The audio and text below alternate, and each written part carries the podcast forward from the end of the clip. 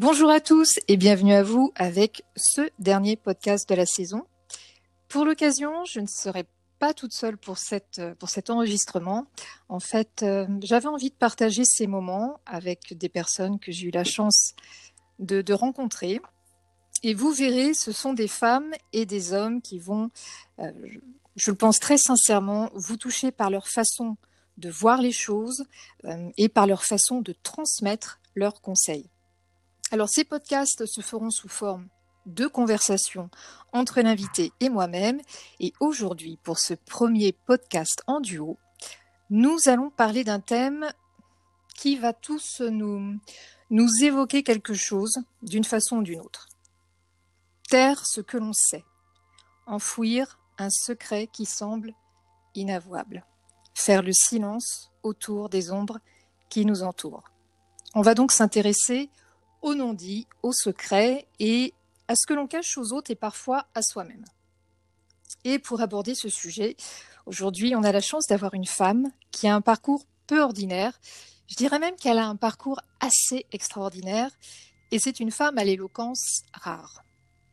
Celle avec qui on va partager ce moment est surtout une femme de cœur. Nommée officier des arts et des lettres par le ministère de la Culture, elle intervient aussi auprès d'organismes internationaux, comme l'UNESCO par exemple, en tant qu'artiste pour la paix, ainsi que pour la prestigieuse université d'Harvard en qualité d'intervenante et de chercheur. Comédienne et metteur en scène, coach certifié, conférencière, elle accompagne, alors j'ai envie de dire entre autres, euh, les, les comités de direction autour du management créatif et positif, mais surtout, elle accompagne également les femmes qui ont été victimes d'excision pour les aider à raconter leur histoire et à se réparer tant psychologiquement que physiquement. Gila Clara Kessous, bonjour. Bonjour Sylvia, merci de me recevoir. Bah, c'est surtout moi qui te remercie. Merci d'avoir accepté de faire ce podcast et d'être la première à participer à ce podcast euh, en duo. Et c'est vrai que quand on a parlé ensemble de ce projet, euh, ça te tenait réellement à cœur d'aborder le thème euh, du, non-dit, du secret, euh, de ce que les gens n'arrivent pas à, confier par, peur, par honte ou encore par culpabilité? C'était vraiment important pour toi? Oui, c'était quelque chose qui pour moi est, fondamental dans en fait le rapport même à, ce qui nous ronge au niveau humanité. Je pense que tout vient de problèmes de communication, de problèmes de self-esteem, de problèmes également de, de ces secrets qu'on enfouit en soi, dont, on a honte.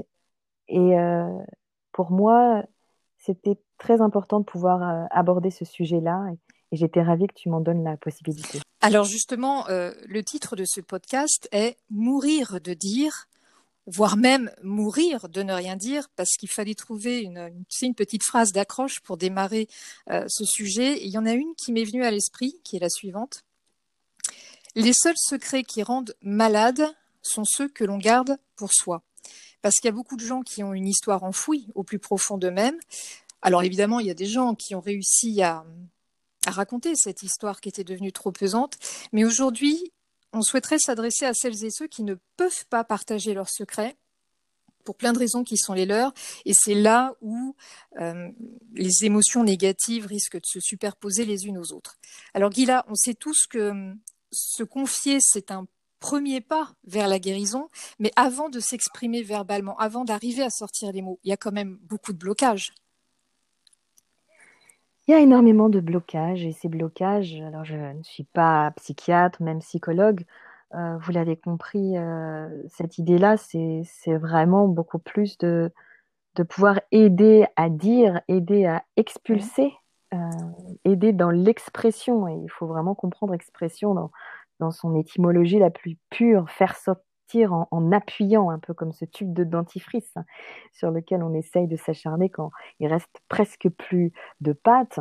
C'est peut-être ça aussi euh, l'idée du secret, c'est qu'en fait les blocages font que on a cette idée de ne pas être légitime, on a cette idée aussi de, culpabilité, on a cette idée de décevoir lorsqu'on est dans, dans ce rapport à, la parole qui devient lourde et, difficile.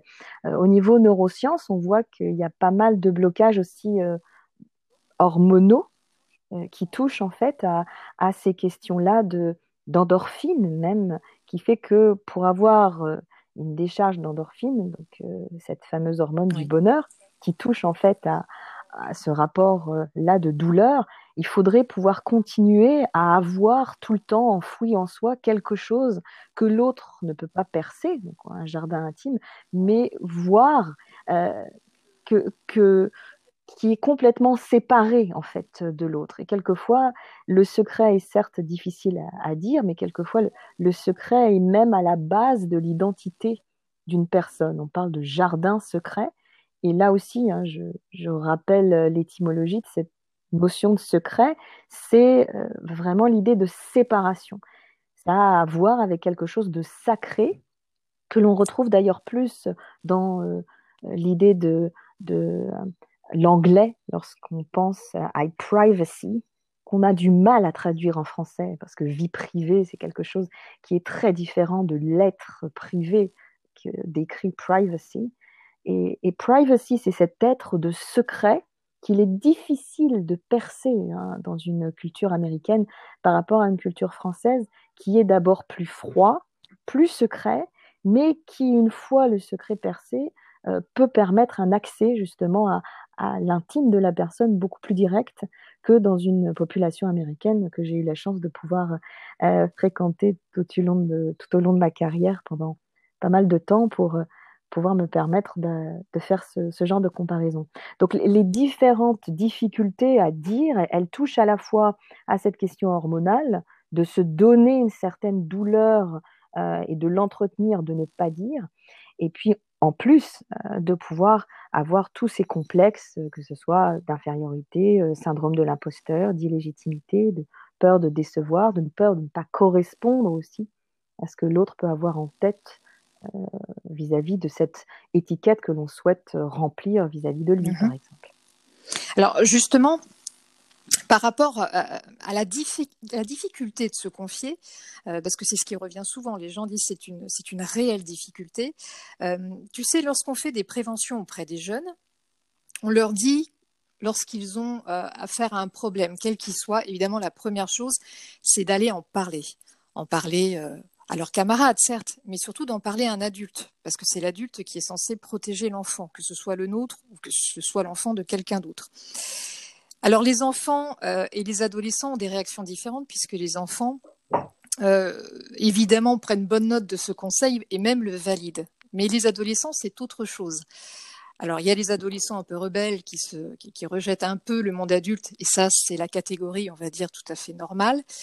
Mais on a aussi des élèves, quand on leur dit ça, tu les vois euh, hocher la tête. il y a une coupure non verbale, une coupure du visuel, et ils hochent la tête en disant non. Donc là, il y a un refus de parler à l'adulte. Et donc, on leur demande pourquoi.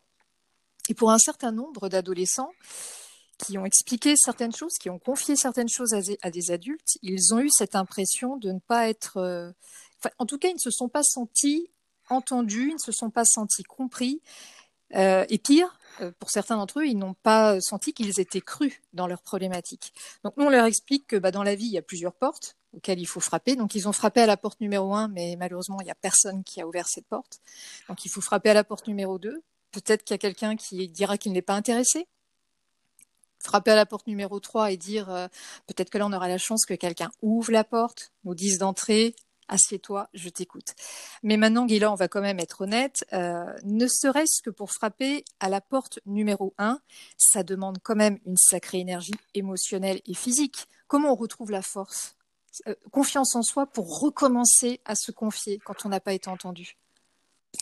Alors, retrouver la force, ça suppose déjà, et surtout, tu parles euh, d'adolescents, ça suppose d'avoir une conscience corporelle certaines. Parce qu'on parle toujours de la destruction mentale, psychique, etc.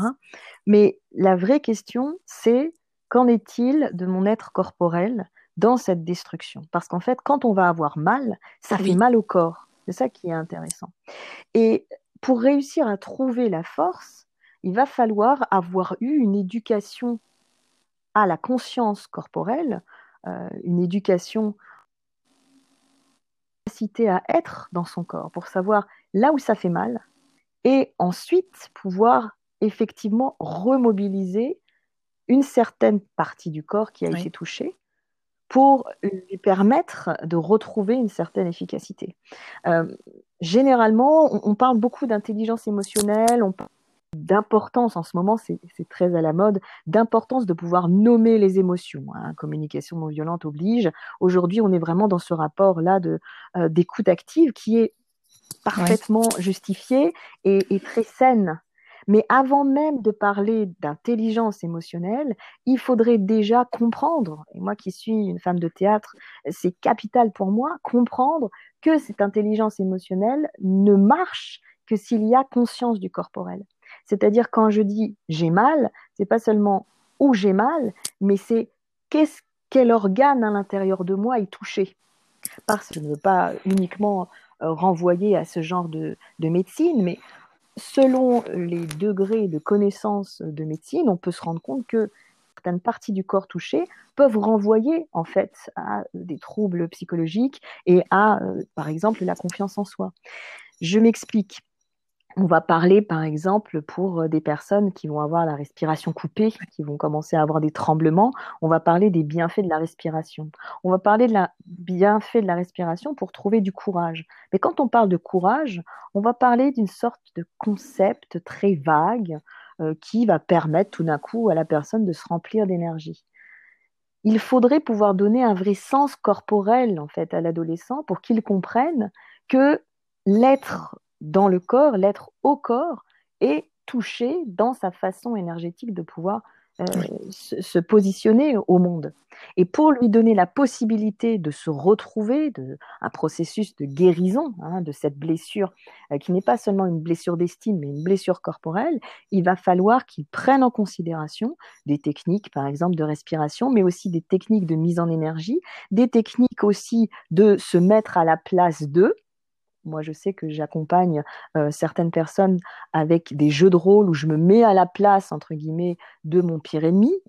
tu peux imaginer ce que ça peut vouloir dire lorsqu'on travaille avec des gens traumatisés, avec des gens survivants, etc. Donc, euh, qu'est-ce que ça veut dire? Et surtout, non pas comment je le pardonne, mais comment je peux ouvrir avec une agilité ouvrir ma perspective qu'il existe sur Terre la capacité de penser comme ça. Et cette capacité à penser comme ça ne doit pas entamer mon corps. Donc il y a tout un travail, et tu parlais en particulier de, l'excision avec euh, voilà, les, victimes, etc. Il y a tout un travail de reconstruction physique qui doit se situer uniquement au niveau physique, c'est-à-dire faire enfin taire cette voix intérieure qui continue à nous faire croire qu'on est des purs néocortex. Nous sommes des cerveaux reptiliens donc des êtres de réflexe, des êtres ensuite d'émotion et ensuite des êtres de pensée. Et le je pense donc je suis, pour moi, il nous a, euh, il nous a détruit d'une certaine mhm. manière. Parce qu'en fait, si je ne pense pas, je ne suis pas. Et l'adolescent qui est dans cette espèce de manquement de reconnaissance que sa pensée a une valeur, parce que c'est de cela dont, on, euh, dont, dont, dont, il souffre. Sa pensée n'a pas de valeur parce qu'il n'a pas, lui dit-on, euh, la maturité nécessaire pour penser le monde, et surtout pour avoir généralement un, rapport direct au monde pour le changer, pour créer quelque chose euh, qu'il voudrait changer. Et on le voit d'ailleurs, les adolescents qui sont mis, euh, on va dire, en avant par la société, je pense à cet adolescent qui a réussi à coder et à mettre en ligne tout euh, au niveau des foyers de l'épidémie Covid, ceux qui réussissent en fait à faire la différence sont des personnes qui pensent, donc qui sont des esprits qui ont pu faire changer le monde.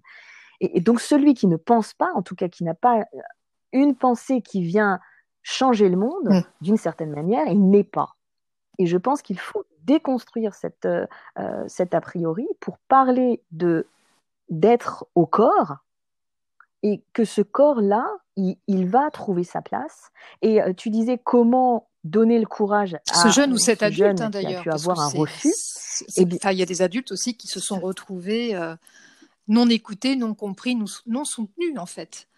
Alors, ce jeune ou cet adulte, effectivement, et puis d'ailleurs, euh, on, ressent tous hein, quand on a un refus en particulier dans, dans, des moments où on doit se confier, dans des moments où on doit parler, quand on, on, a ce refus, on sent tous qu'on est infantilisé, hein, peu importe l'âge qu'on a, il y a un côté vraiment où on est renvoyé, où on est balayé, où, où en fait euh, c'est euh, l'anémone qui se referme, hein, où, tout d'un coup on se rend compte qu'on avait osé lâcher prise et euh, c'est toute la société qui nous rejoint en nous disant je veux pas l'entendre, je ne veux pas entendre. Et, et quelquefois, tu disais aussi que c'est une question de dire et de recevoir le dire, mais ce qu'il faut comprendre aussi dans le secret, c'est que pour être capable d'écouter, il faut être capable de regarder. Mmh. Et le regard à l'autre est quelque chose aussi qui est fondamental. C'est-à-dire, si une personne accueille un secret en restant fixé sur un téléphone portable, sur un écran, etc., parce qu'effectivement, il va faire un acte d'écoute, l'acte d'écoute ne vaudra rien parce que le regard n'est pas lié à l'acte d'écoute. Et je dirais même plus, s'il n'y a pas un travail en termes véritablement d'accueil de ce secret de la part de la personne, qui peut très bien dire, c'est aussi une possibilité, parce que dire c'est une chose et recevoir le dire hein, du secret, c'en est une autre. Tout à fait. Et, justement, ça aussi, ça se prépare. Je crois que euh, décaler en termes de moment euh, euh, le dire du secret, c'est quelque chose qui permet de, retarder une, une violence certaine d'un nom. Donc retrouver une confiance pour aller toquer à une autre porte, qu'on soit jeune ou qu'on soit adulte, pour moi, ça passe par une connaissance corporelle, ça passe par une conscience d'être physique pour d'abord passer par une reconstruction physique qui permettra la reconstruction de, la de ce qu'on appelle la confiance en soi, etc. Mais ça part vraiment d'un travail euh, du corps. Et pour cela, bah, je conseille, par exemple, puisqu'on est vraiment dans du concret, de pouvoir euh, bien euh, trouver tout ce qui va toucher aux techniques d'optimisation du potentiel, qui sont des techniques qui existent et qui aident justement à la récupération rapide du corps post-trauma ou alors même avant trauma, c'est-à-dire des personnes comme des pompiers, des personnes qui sont habituées en fait à faire en sorte de de maîtriser le corps pour lui permettre d'aller plus loin en termes d'action. Hein, on parlait euh, euh, d'endorphine euh, tout à l'heure, c'est-à-dire comment permettre la libération des hormones d'endorphine. C'est avant tout une question corporelle. Ce n'est pas le mental, ce n'est pas le. Et on pense trop que l'idée de pouvoir aller vers la résilience, c'est la méditation qui nous permet de, de nous déconnecter au réel. Au contraire, pour moi, c'est vraiment avant tout une vraie connexion physique au réel est-ce que aussi on pourrait conseiller aux gens, parce que là tu parles effectivement de réparer le corps euh, euh, avant de réparer l'esprit, ce qu'on n'a pas l'habitude d'entendre, parce que c'est vrai que c'est souvent euh, l'inverse qui, revient, en tout cas sur d'autres sujets. Mais est-ce que les gens qui ont donc vécu un refus, on va appeler ça comme ça, d'être entendus. Est-ce que on pourrait leur conseiller aussi de se préparer à ça? Il peut y avoir un éventuel refus de compréhension et d'écoute. Et est-ce que euh, ce serait une bonne idée de dire, ayez quand même une liste de plusieurs noms de personnes, donc plusieurs portes, on y revient, euh, auxquelles vous pourrez frapper au cas où il n'y a pas cette, cette entente, cette écoute? Je vais te donner un exemple, je ne sais pas si tu le connais, qui pour moi, en termes de secret et en termes justement d'échecs hein, successifs pour réussir à parler du secret familial, par exemple, euh, est pour moi absolument bouleversant. C'est euh, l'histoire du mmh petit-fils de Wagner. Petit-fils de Wagner qui apprend à l'école. Hein, il a 9 ans. Il apprend à l'école euh, ce qui s'est passé sur la musique du grand-père. Il voit les corps qui sont entassés dans les chambres à gaz. Il voit euh, les euh, nazis qui marchent au pas au son euh, de cette musique tant aimée du grand-père. Et bien sûr, la première, il a 9 ans, hein, la première réaction, c'est d'aller voir, d'aller voir ben, sa grand-mère pour lui dire mais qu'est-ce qui se passe? Est-ce que vous saviez? Alors réaction de la grand-mère dans le déni, non non, ce sont des mensonges, ce sont des fausses images qui ont été créées. Et donc réaction de toute la famille qui bloque en fait et qui, qui qui disent que ce sont des des, des, fadaises ou, des, des, images montées de façon trompeuse.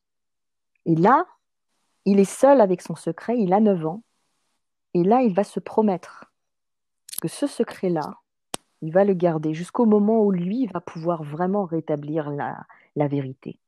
Et donc, il va changer du tout au tout, il va adopter le point de vue hein, de, euh, ses, euh, de ses grands-parents, hein, à savoir un, vrai euh, amour et puis un engouement pour Bayreuth, qui est le temple de, de, Wagner, cet endroit incroyable qui est un théâtre où on ne joue que du Wagner, jusqu'à avoir les clés du temple. C'est lui qui ensuite va devenir le gardien. Il va avoir tous les programmes euh, avec des signatures d'Hitler, etc. Il va réunir un nombre d'archives incroyables jusqu'au jour où en fait c'est lui-même qui va écrire en fait euh, les relations que Wagner a entretenues avec Hitler, jusqu'au jour où même il a dû refuser l'accès à sa grand-mère à Bayreuth, puisqu'elle n'a jamais voulu se départir de l'idée que Hitler était un dieu.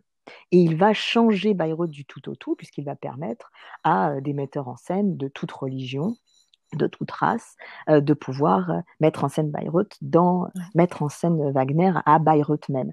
Donc cette idée-là, je trouve, elle est, elle est très belle comme illustration, parce qu'elle te montre qu'en fait, ce secret, lorsque même, tu parlais de liste, on fait la liste, même au niveau familial, en se disant, mais au moins, lui, il va me comprendre, quand on a épuisé, on va dire, tous les membres de sa liste, eh bien, il y a une personne avec qui on peut encore continuer à converser et à qui on peut euh, à, qui on peut avouer le secret, c'est soi-même. Et ce petit enfant de 9 ans, il se fait la promesse qu'un jour, il pourra faire éclater le secret familial. Effectivement, oui, ça répond, euh, ça, donne l'image en tout cas de ce qu'il faut faire euh, par rapport à ça. Et c'est vrai que pour un enfant de 9 ans, il y a beaucoup d'enfants hein, qui portent des secrets aussi, qui sont très lourds à porter, et euh, des fois qui n'en parlent à personne, vraiment personne. Et, euh, et, effectivement, il faut grandir avec ça, il faut créer son identité aussi par rapport à ça. Et ce petit garçon, c'est ce qu'il a fait. Mmh ah, il, en, il en a fait la racine de son identité. C'est pour ça que je pense que ça aussi, c'est très intéressant de se dire qu'en fait, est-ce qu'il pourrait y avoir une identité ah, C'est un sujet très philosophique là. C'est quelque chose d'assez voilà. intéressant là. Vous avez quatre heures. Euh, c'est aussi ça, hein, le jardin secret. C'est vraiment est-ce qu'à partir euh, est-ce que ce serait quelque chose d'autre qu'un secret que euh, ce que l'enfant sait dans le ventre de sa mère, ce que la mère sait euh, pendant l'accouchement, ce que l'enfant porte en lui en termes d'épigénétique, hein, de transgénétique, c'est-à-dire les secrets des parents, des grands-parents, des arrière-grands-parents. Euh, est-ce que en fait le mystère de l'humanité, ce n'est pas le plus grand secret? Et, donc je pense qu'il faut pas, euh, faut pas diaboliser la notion de secret, il faut pas même la démystifier parce que euh, elle a son côté sacré, elle a son côté tout à fait noble. Mais c'est vrai que euh, les secrets qui sont lourds, trop lourds à porter, il faut pouvoir trouver le, courage de les confier. On parle de trouver sa voix. De, euh, dans les mots en fait, dans le fait de verbaliser ce qui est enfoui au fond de la personne, mais on pourrait aussi éventuellement parler d'écrire ce qui ronge, tu vois, écrire une, une lettre à soi-même ou à la personne euh, à qui on a envie de se confier, par exemple, pour être au clair avec soi-même le fait de mettre noir sur blanc, ça peut quand même soulager aussi le poids des mots. Lorsqu'il faut, euh, c'est une première étape, hein, c'est juste pour commencer, pour ensuite passer à l'étape du parler des mots, de, de, de, comment tu disais tout à l'heure, de, de, de, de, faire sortir. Oui, j'ai l'image du dentifrice qui revient. c'est ça. Exactement. D'exprimer. C'est littéralement ça. Et, et, quand je parle de ça, euh, vous, enfin, je, je, pense que tu, euh, rappelle euh, comment marche un exorcisme et quand on, comment est-ce qu'une personne peut être guérie de ses démons, c'est quand elle mm. arrive à nommer le démon. Quand tout d'un coup, elle arrive à, à, mettre le mot juste sur euh, cette personne, euh, enfin ce démon qui a pris possession d'elle. Donc trouver le mot juste, effectivement, tu as tout à fait raison, c'est quelque chose qui permet de guérir, qui permet de faire sortir cette chose qui nous ronge et euh, dans l'idée de mourir de dire, on a ça. Tous les psychologues le diront, tous les survivants avec qui j'ai pu travailler euh, me l'ont dit, l'écriture est salvatrice. toujours. Et ce petit garçon dont j'ai parlé, il aurait pu mourir de dire, tout à fait, il aurait pu mourir euh, de, de, de, de, désespoir hein, face à ces portes fermées, mais il a accepté de se ah. taire parce qu'il a écrit. Il a tenu un journal aussi qui est absolument fabuleux. Et, et un journal aussi permet, Wiesel a pu euh, tenir ce journal, euh, Malala Yousafzai a tenu un journal, Albert Hansen-Gimana, enfin, beaucoup de personnes réalisent qu'en fait, qu'il soit publié ou non, après le but bien sûr n'est pas forcément de devoir le rendre public, mais c'est euh, permettre en fait euh, déjà de faire sortir, d'exorciser en fait. De ne pas être entendu, on vient de le voir, ça provoque forcément euh, des, émotions négatives, comme la, bah, la colère, la honte, la culpabilité. Mais en fait, la personne qui a besoin de se confier, généralement, c'est quelqu'un qui veut, alors peut-être que le mot est fort, mais en tout cas qui veut guérir ou sortir du, du, carcan infernal du secret. Mais on vient de le voir, parfois ça arrive aussi, celui qui, entend la confidence n'écoute pas forcément, parce que entendre et écouter, ce sont deux mots euh, qui, n'expriment pas du tout la même chose. Donc peut-être que cette personne va réfuter ce qu'elle entend, euh, ou même carrément ne pas croire.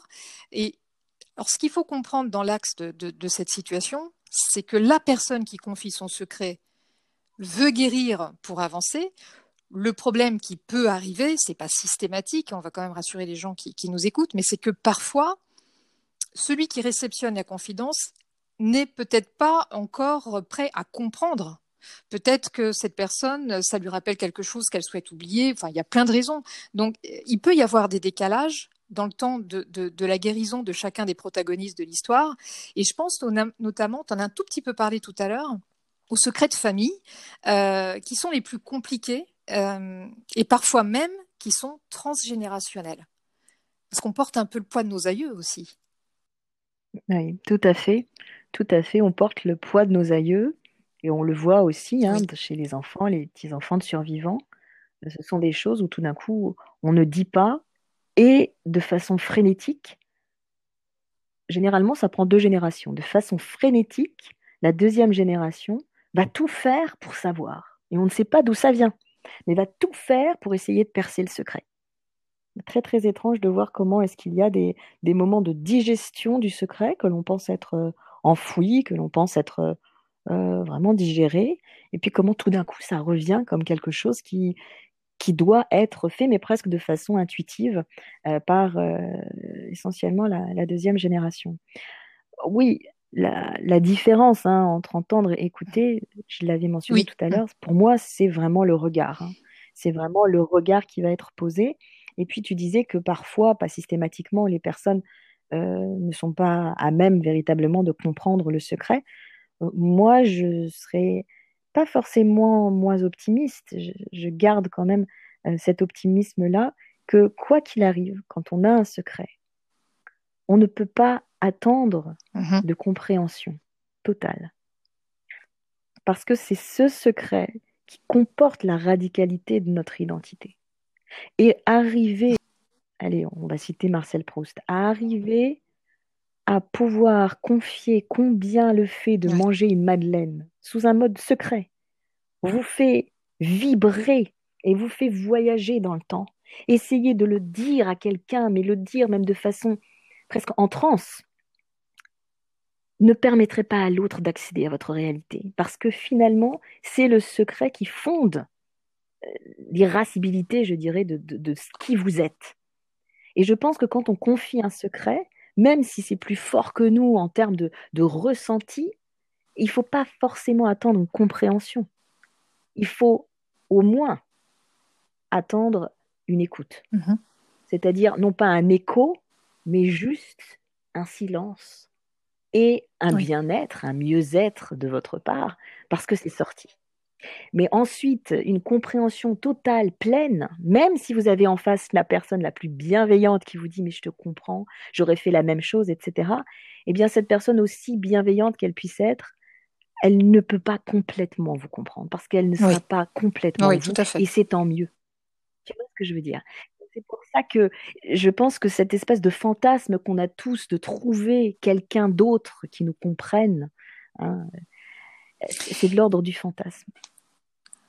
Donc oui, bah, c'est vrai ce que tu dis, tout à mmh fait, je suis tout à fait en accord.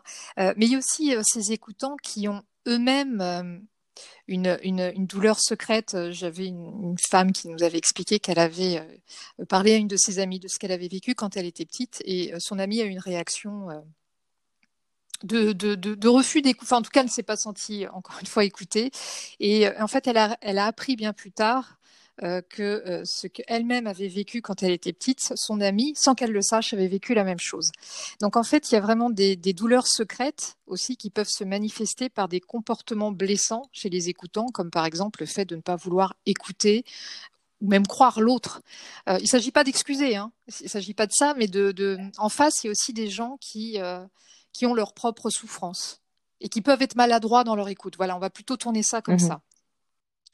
Oui, je pense qu'on on doit toujours avoir comme idée euh, que euh, chacun a ses propres lunettes, ses propres filtres, sa propre façon de pouvoir, euh, de façon biaisée, de pouvoir appréhender le monde.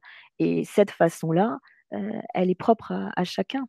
C'est vraiment une personne qui a un filtre jaune qui va essayer de raconter sa réalité de jaune.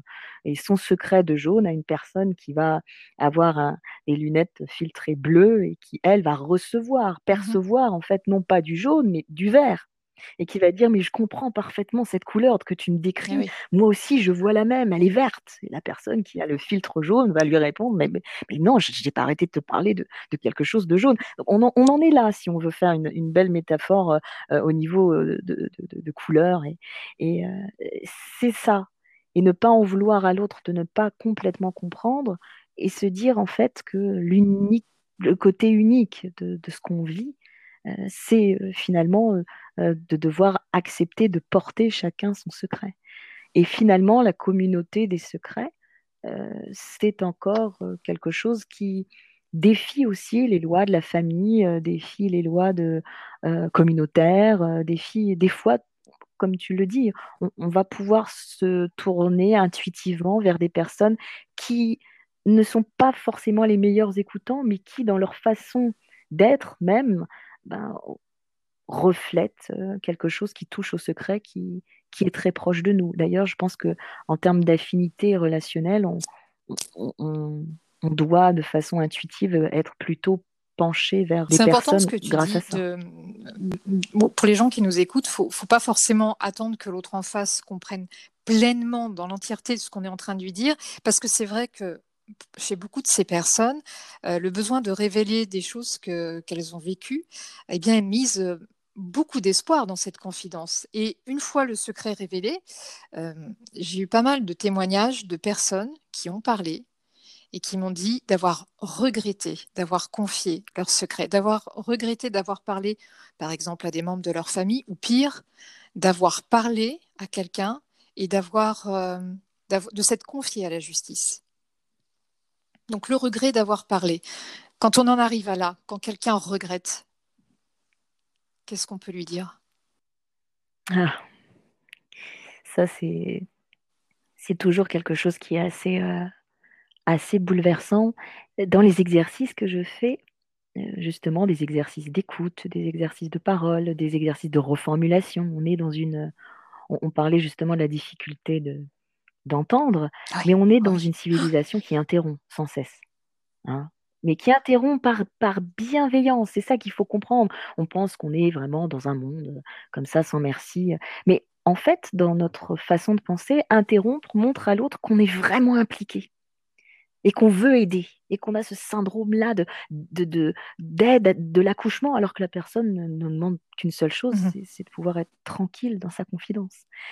Donc on a tendance comme ça à vouloir absolument mettre nos propres mots euh, dans la bouche de l'autre, ce qui est très mauvais. Et d'ailleurs, lorsqu'on on veut se demander comment bien entendre, ce serait donner l'opportunité à l'autre de se confier juste trois minutes sans l'interrompre. Vous pouvez mettre, c'est des exercices que je fais faire, vous pouvez mettre un chronomètre vous allez voir, selon votre nature, selon votre culture, euh, physiquement, ce sera difficile de ne pas interrompre dès la première minute.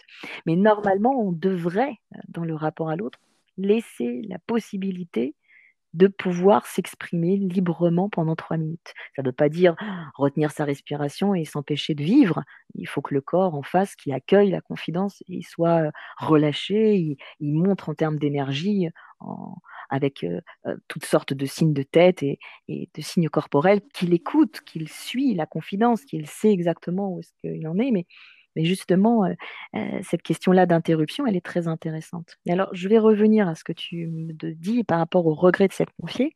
Il y a un des exercices que je fais qui touche à de la reformulation émotionnelle. Donc je demande à ce qu'une personne se confie pendant trois minutes. Alors c'est pas forcément se confier, mais raconte une histoire, en particulier une histoire euh, de résilience ou une histoire d'épisode positif, d'assertivité, de quelque mmh. chose dont elle est fière, cette personne, pendant trois minutes non-stop. Et ensuite, je propose à la personne qui a reçu euh, ce témoignage d'entamer un questionnement émotionnel. Et le questionnement émotionnel, c'est vraiment sur de l'émotionnel. C'est-à-dire, euh, ben, je suppose que vous avez pu ressentir euh, de la peur à un certain moment de votre histoire, ou de la joie, de la fierté. Et ce qui est bouleversant, en fait, c'est de se rendre compte que lorsqu'on utilise le mot émotionnel, déjà la personne qui fait le questionnement se sent très mal à l'aise, parce qu'elle va dire mais je vais toucher à quelque chose qui va être très intime, etc. Et la personne qui s'attend au questionnement émotionnel est très déçue parce que généralement elle voulait que ça aille plus loin. Et donc ce regret-là, en fait, de se dire mais finalement j'ai parlé, mais on va pas assez loin par rapport à ce que j'ai vécu sur le côté émotionnel. Il est très intéressant parce qu'il touche aussi à cette idée de, regret de s'être confié. Si dans la volonté de se confier, de confier son secret, on part avec en tête cette notion de non-compréhension complète, alors il n'y aura pas de regret.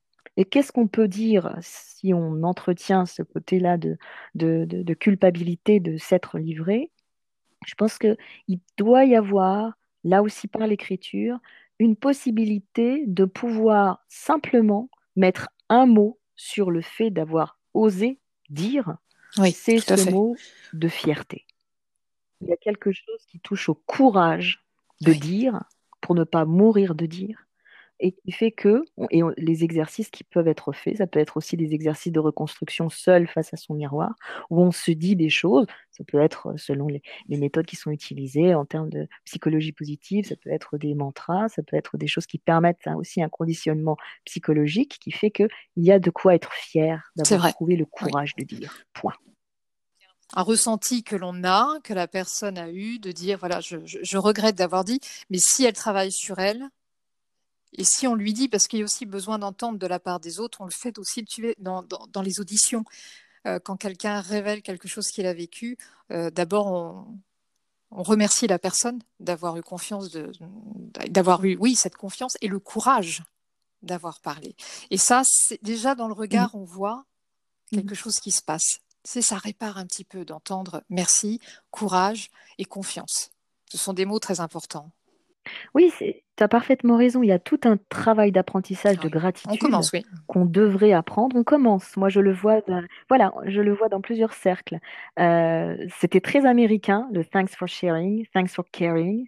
Moi, j'avais été très choquée la première fois qu'on m'a dit euh, euh, merci de t'en inquiéter quand je demandais alors comment tu vas, alors que je savais que la personne était malade.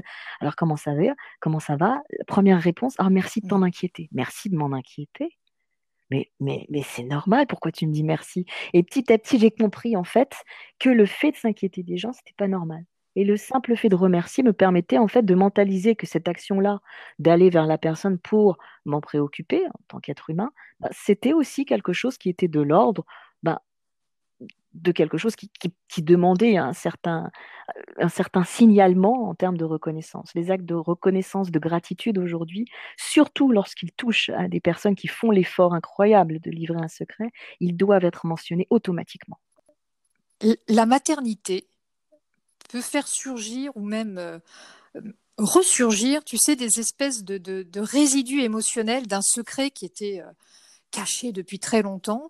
Euh, et, l'envie de parler quand l'enfant arrive, euh, ces femmes et ces hommes qui deviennent mères, qui deviennent pères, veulent euh, se débarrasser définitivement de ce poids pour l'enfant qui vient naître, pour être neuf, pour être libre.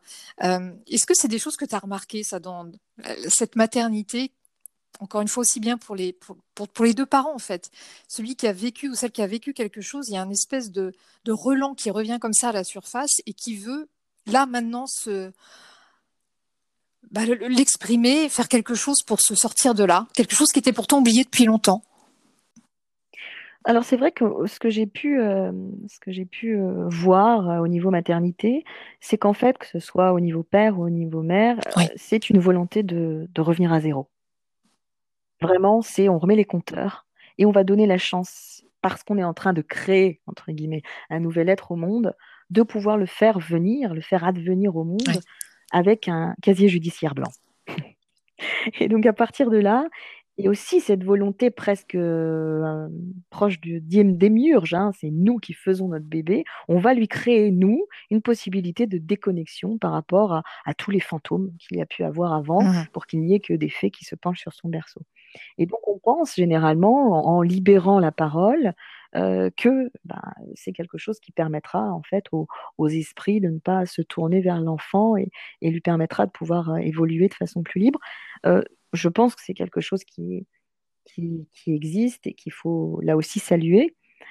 maintenant, encore une fois, la vraie question, c'est faut-il se débarrasser de, tous les secrets Et en particulier, vis-à-vis d'une maternité, moi j'ai déjà pu assister à des maternités qui se passaient de façon très difficile.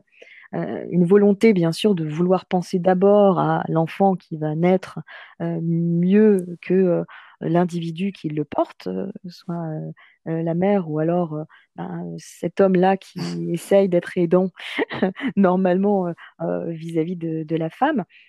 Et du coup, des choses qui sont assez dommageables pour la famille, puisque en fait, il n'y avait pas justement de respect corporel, je dirais, au fait de pouvoir exhiber un secret. Je pense que quand on, sort de soi un secret, et je réutilise un peu tout, tout le côté euh, euh, exorcisme que j'ai utilisé en termes de vocabulaire, quand on sort de soi un secret, on n'en ressort pas neutre physiquement parlant. Et c'est pour ça que j'insiste véritablement sur cette prise de conscience qu'il y a quelque chose qui va nous manquer, d'où le regret. Pour moi, le regret de s'être confié, c'est un baby blues et euh, qu'il y aura quelque chose que Baudelaire appelait la prostitution. Hein, lorsqu'il mettait à, jour un, poème et qu'il le publiait, il en était malade parce qu'il disait en fait se prostituer, c'est-à-dire rendre public ce que l'on a de plus cher. Et, c'est vrai que le livrer avec, bien sûr, le risque d'être incompris. Et je dirais que quand on est poète, avec l'assurance de ne pas être compris, hein, quand on est poète maudit, euh, il y a quelque chose qui est de l'ordre, oui, de, d'une prise de conscience de, de risque non faut être. En, médecine chinoise, et mais on en parle de plus en plus de ça, on dit que le secret non avoué euh, peut finir par rendre malade. D'abord, euh, ça attaque l'émotionnel, après ça devient physiologique, puis ça devient pathologique. Il y a une vraie... Euh, là, pour le coup, il y a une attaque du corps au bout d'un moment. Qu'est-ce qu'on fait? À partir de quand il faut commencer à, réagir? À partir de quand il faut pouvoir réagir? Ça, c'est une très très bonne question. Puisque moi, j'ai toujours eu euh, euh, des patients euh, avant ou après, mais pas pendant. Et le déclenchement, en fait, effectivement, c'est une, une maladie, on va dire, qui fait que ça devient insoutenable et puis surtout une conscience tout d'un coup euh, de kairos, hein, ce qu'on appelle le kairos en grec, c'est-à-dire c'est le moment. Il y a une sorte de croisée entre l'axe temporel et l'axe spatial qui fait que il y a, cette espèce de, momentum qui fait que je ne pouvais le dire qu'ici, que maintenant, et qu'à cette personne. Donc il y a quelque chose vraiment quasi vibratoire, et c'est pour ça que euh, la médecine chinoise est, tellement pertinente dans ce, dans ce rapport qu'elle a aussi avec un, corps en, vibration hein, vis-à-vis de, de la façon de se positionner euh, des maladies psychiques vis-à-vis du corporel. Euh, il y a quelque chose de vibratoire qui fait que c'est le moment lorsque tout d'un coup, en fait, le corps le décide. Donc il faut être attentif à ce qu'on ressent physiquement. Il faut être attentif aux signaux il faut être attentif en fait à, oui, à sa respiration aussi. ça tout, en fait, oui, c'est vrai, à, tous les symptômes que, que l'on connaît vis-à-vis de, de cette crise de Covid, bizarrement. Il y a quelque chose qui a à voir avec voilà, cette, cette maladie de la parole qui, si on n'y prend pas garde, peut, peut nous tuer. Oui. Quels sont les organes qui sont principalement touchés? Alors, c'est les organes respiratoires, bien sûr. En fait, c'est tous les organes de la parole. Donc, on va avoir les organes respiratoires avant tout. On va avoir tout l'appareil phonatoire, donc larynx, tout ce qui va toucher aussi au, buccal. Et puis, on aura, bien entendu, le foie, des, des, organes, en fait, qui vont être des organes vitaux. Et ce qui est absolument passionnant, c'est de voir que, en fait, les patients qui ont vécu hein, le, coronavirus dans, leurs difficultés de, respiration. Euh, ce sont des personnes qui, dans, dans leur volonté de, pouvoir euh, même euh, communiquer, n'étaient hmm. plus capables en fait de, poser la voix hein, en termes de respiration. Donc, ce sont des personnes qui n'arrivaient plus à chanter les mots parce qu'on on, oublie que c'est un, une mélodie, ce, fameux langage que l'on manipule avec tant d'aisance et, et, tant de naturel, c'est avant tout savoir jouer un instrument. Et pour cela, je pense qu'encore une fois, il faut une reconnexion au corps, une reconnexion à l'appareil phonatoire, avec un vrai travail, je dirais presque de, chanteur, euh, pour se reconnecter à sa voix, se reconnecter aussi à, ce qu'on donne à voir à l'autre, et, se reconnecter avec, euh, avec l'intrinsèque, donc avec ce côté euh, euh, fondateur qui est, le, qui est le secret. Mais une autre chose qui peut être aussi très intéressante par rapport au secret et au corps, c'est de se demander, mais dans mon corps, où se trouve mon secret? Dans quel organe se trouve mon secret? Les zones du dos aussi sont importantes. Oui, les zones du dos. Alors, mmh. bizarrement, euh, le fardeau hein, trop lourd d'un secret qui, qui abîme, euh, s'il se trouve plus dans le dos, il sera plus supportable, puisque quand même, tout ce qui va toucher à la carrure permet de continuer à survivre, même qu'à bosser, euh, par rapport à un secret qu'on va sentir ou la poitrine ou au niveau de, l'estomac, par exemple. Où là, en fait, en termes d'organes vital, euh, on peut s'attendre à ce que la maladie, même telle que le cancer. Maintenant, je voudrais aussi qu'on s'adresse aux personnes qui portent le secret d'avoir fait quelque chose de mal, quelque chose de, blessant, quelque chose d'humiliant, quelque chose de, grave. Euh, ceux qui commencent en fait à porter cette faute comme un fardeau, parce que là aussi, c'est difficile de se confier, peut-être encore plus euh, d'en parler directement à la victime, euh, ou de parler à un ami ou à la famille, ou même si c'est vraiment quelque chose de répréhensible, d'aller parler euh, à la police. dans les deux cas de figure, qu'on été victime ou qu'on soit coupable, le secret ronge à un moment donné. Oui, le secret ronge. Euh, ça me fait toujours penser à Jean Valjean hein, dans Les Misérables. Il va, il va porter son secret jusqu'à la fin. Et ça va le ronger ça va même être en fait le point de départ de toute son action de rédemption. Et donc, euh, à partir de là, ce secret du mal, euh, est très bon signe par rapport à la moralité de la personne. C'est-à-dire que la personne, elle est tout à fait saine vis-à-vis euh, de la lucidité qu'elle porte sur elle-même.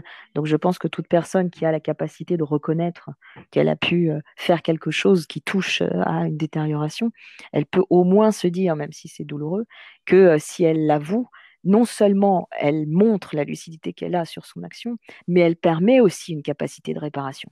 Parce que c'est dans ce type de secret qu'il est gardé qui en fait va nier toute possibilité de réparation. Je parlais de Jean Valjean, toute sa vie n'est que tentative de réparation par rapport à ce qu'il a pu faire.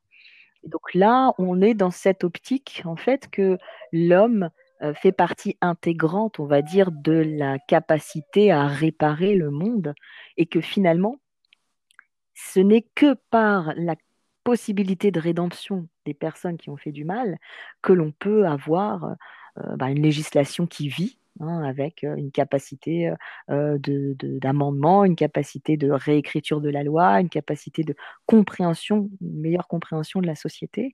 Et là mmh aussi, saluer le courage, surtout dans ce cas-là, lorsqu'on a affaire à un individu qui a le courage et l'effort, de, fait l'effort de pouvoir parler de, cette, de, cette, de ce secret, vraiment immédiatement avoir cette euh, cette réaction de, salut de fait preuve. Puis on pourrait ajouter, donc déjà reconnaître les faits, mais si, si ça, ça, commence à peser, c'est qu'il y a déjà une reconnaissance des faits, avoir une pleine conscience des actes qui ont été commis sans jamais mmh. à aucun moment chercher à dédramatiser ou autre. Il faut vraiment être honnête avec soi-même. Euh, je pense aussi que faire une, une, sorte de journalisation est importante. J'en reviens à l'écriture, parce qu'elle est pleinement thérapeutique, tu l'as dit, euh, même pour ces personnes qui ont fait quelque chose de mal, de d'écrire euh, ce qu'ils veulent, mais en tout cas de mettre noir sur blanc, sans se censurer, euh, sans se juger, euh, sans se filtrer. là aussi, ça peut aider à, parler ensuite véritablement à la bonne personne. Et puis pour les, pour, les autres, c'est-à-dire ceux qui doivent écouter, parce que des fois on réceptionne le, secret de quelqu'un qui a subi quelque, quelque, chose, mais des fois on doit aussi réceptionner le secret de quelqu'un qui a fait du mal. C'est très difficile, c'est un exercice qui est très difficile, mais enfin, je ne sais pas si tu me rejoindras, mais je pense que si, parce qu'il convient d'essayer quand même. Qu'est-ce qui est dangereux dans cette histoire? C'est le rejet. Je pense qu'il n'y a pas plus dangereux euh, que le rejet, de, rejeter quelqu'un, parce que c'est là où les choses peuvent, euh, ça peut devenir défaillant. Ça peut, ça peut occasionner des choses euh, très très graves. Là, je parle pour les gens qui ont des secrets, des choses qu'ils ont faites, qui sont, qui sont mauvaises si là aussi il n'y a pas d'écoute, ça peut être dramatique. Il ne s'agit pas d'être le psy de cette personne, mais de recevoir la confidence euh, avec toute la, fluidité possible. Hein, on l'a vu, une confidence n'est jamais, tu l'as dit, réceptionnée dans son ensemble. Mais euh, et si possible, après, s'il y a besoin, d'envoyer cette personne voir un professionnel si les faits sont très très graves, par exemple. Euh, oui, c'est aussi d'avoir un accompagnement pour ces personnes-là. Alors pas, pas forcément tu vois, quelqu'un qui veut révéler quelque chose à un ami, euh, qui dit quelque chose qu'il a fait qui est très très grave, euh, ok, l'ami réceptionne la confidence, et ce qui fait peur aux gens, c'est la suite, c'est qu'est-ce que je dois faire? Mais rien. Vous écoutez, vous mmh. regardez. C'est ce que tu disais, le regard qu'on porte sur l'autre. Donc, c'est, il faut savoir aussi écouter ce genre de, de secret. C'est un exercice très difficile mais il faut aussi savoir le réceptionner. Parce qu'il y a aussi des gens qui meurent avec leurs secrets, finalement. Oui, il y a des, gens qui meurent avec leurs secrets, et donc le, secret sera transmis euh, à la génération suivante, hein, qu'elle soit spirituelle ou qu'elle soit euh, euh, en fait réelle, que ce soit les enfants ou que ce soit les, neveux ou que ce soit des gens de la famille ou que ce soit une sphère d'amis. Il y aura toujours quelque chose, hein, comme je le disais, au niveau de deux générations, il y aura toujours une volonté de, pouvoir essayer de, comprendre qui, qui arrivera, qu'elle aille jusqu'au bout ou qu'elle n'a pas jusqu'au bout. Par rapport à ce que tu disais très justement vis-à-vis du fait de, de, la difficulté de recevoir ce secret de, de, violence ou ce secret de mal, je voudrais juste ajouter que ça dépend tellement de ce que la mmh. personne considère être mal. Ça me fait toujours penser à, à la confession qu'on peut avoir euh, même au niveau religieux, euh, il y a toutes sortes de confessions, hein, que ça aille à, des actes odieux, à, des toutes petites choses, puisqu'il faut quand même trouver euh, quelque chose qui ne va pas dans, dans, la vie de chacun. Je pense que là aussi, ça dépend de ce qu'on appelle mal. Et puis pour la personne qui reçoit cette confidence-là, simplement pouvoir se dire qu'il y a plus pour elle de, d'apport, je dirais, de, de l'apprentissage du monde. Le vivre plus comme quelque chose qui nous apprend quelque chose de la possibilité d'être au monde que le jugement. Donc je dirais, pour essayer de bien recevoir un secret qui peut toucher au fait d'avoir fait du mal, je pense qu'il faut plus avoir le regard d'un observateur quasi scientifique qui veut en apprendre plus sur la nature humaine et la, capacité de la personne, de l'être humain à, à pouvoir et aussi faire du mal que rester dans un lien affectif qui va immédiatement euh, on va dire, euh, rentrer dans un mais comment tu as pu faire ça, pourquoi tu l'as fait, c'est contre-productif. Tu te voir euh, de la même façon, etc. C'est profondément, non seulement contre-productif, c'est surtout destructeur. Parce que si la personne vous fait l'honneur de se confier à vous, même si c'est par rapport à quelque chose de mal qu'elle a pu commettre, c'est qu'elle vous sait digne de confiance et qu'elle sait qu'il y a quand même, malgré le fait qu'elle doit sûrement l'avoir en tête, euh, qu'il y a quand même une chance que euh, vous continuez à avoir le même regard malgré, malgré ce qu'elle vous avoue. Donc je pense qu'il y a, quand on sait qu'on a euh, une discussion de ce type-là, se préparer mentalement en se disant je vais explorer, je vais apprendre quelque chose d'intéressant vis-à-vis de la nature humaine et je veux le faire sans jugement, je veux le faire avec une capacité d'agilité pour mieux accueillir, mieux recevoir, plutôt que de continuer à montrer que j'aimerais la personne quoi qu'il arrive, donc d'être dans un lien affectif. Ma chère Guilla, on va conclure ce podcast sur la libération de la parole et, de ses secrets. Euh, de mon côté, avec tout ce que tu nous as dit, euh, je vais conclure de la même façon que j'ai fait l'introduction. Je reviendrai sur cette phrase. Les seuls secrets qui rendent malade sont ceux que l'on garde pour soi.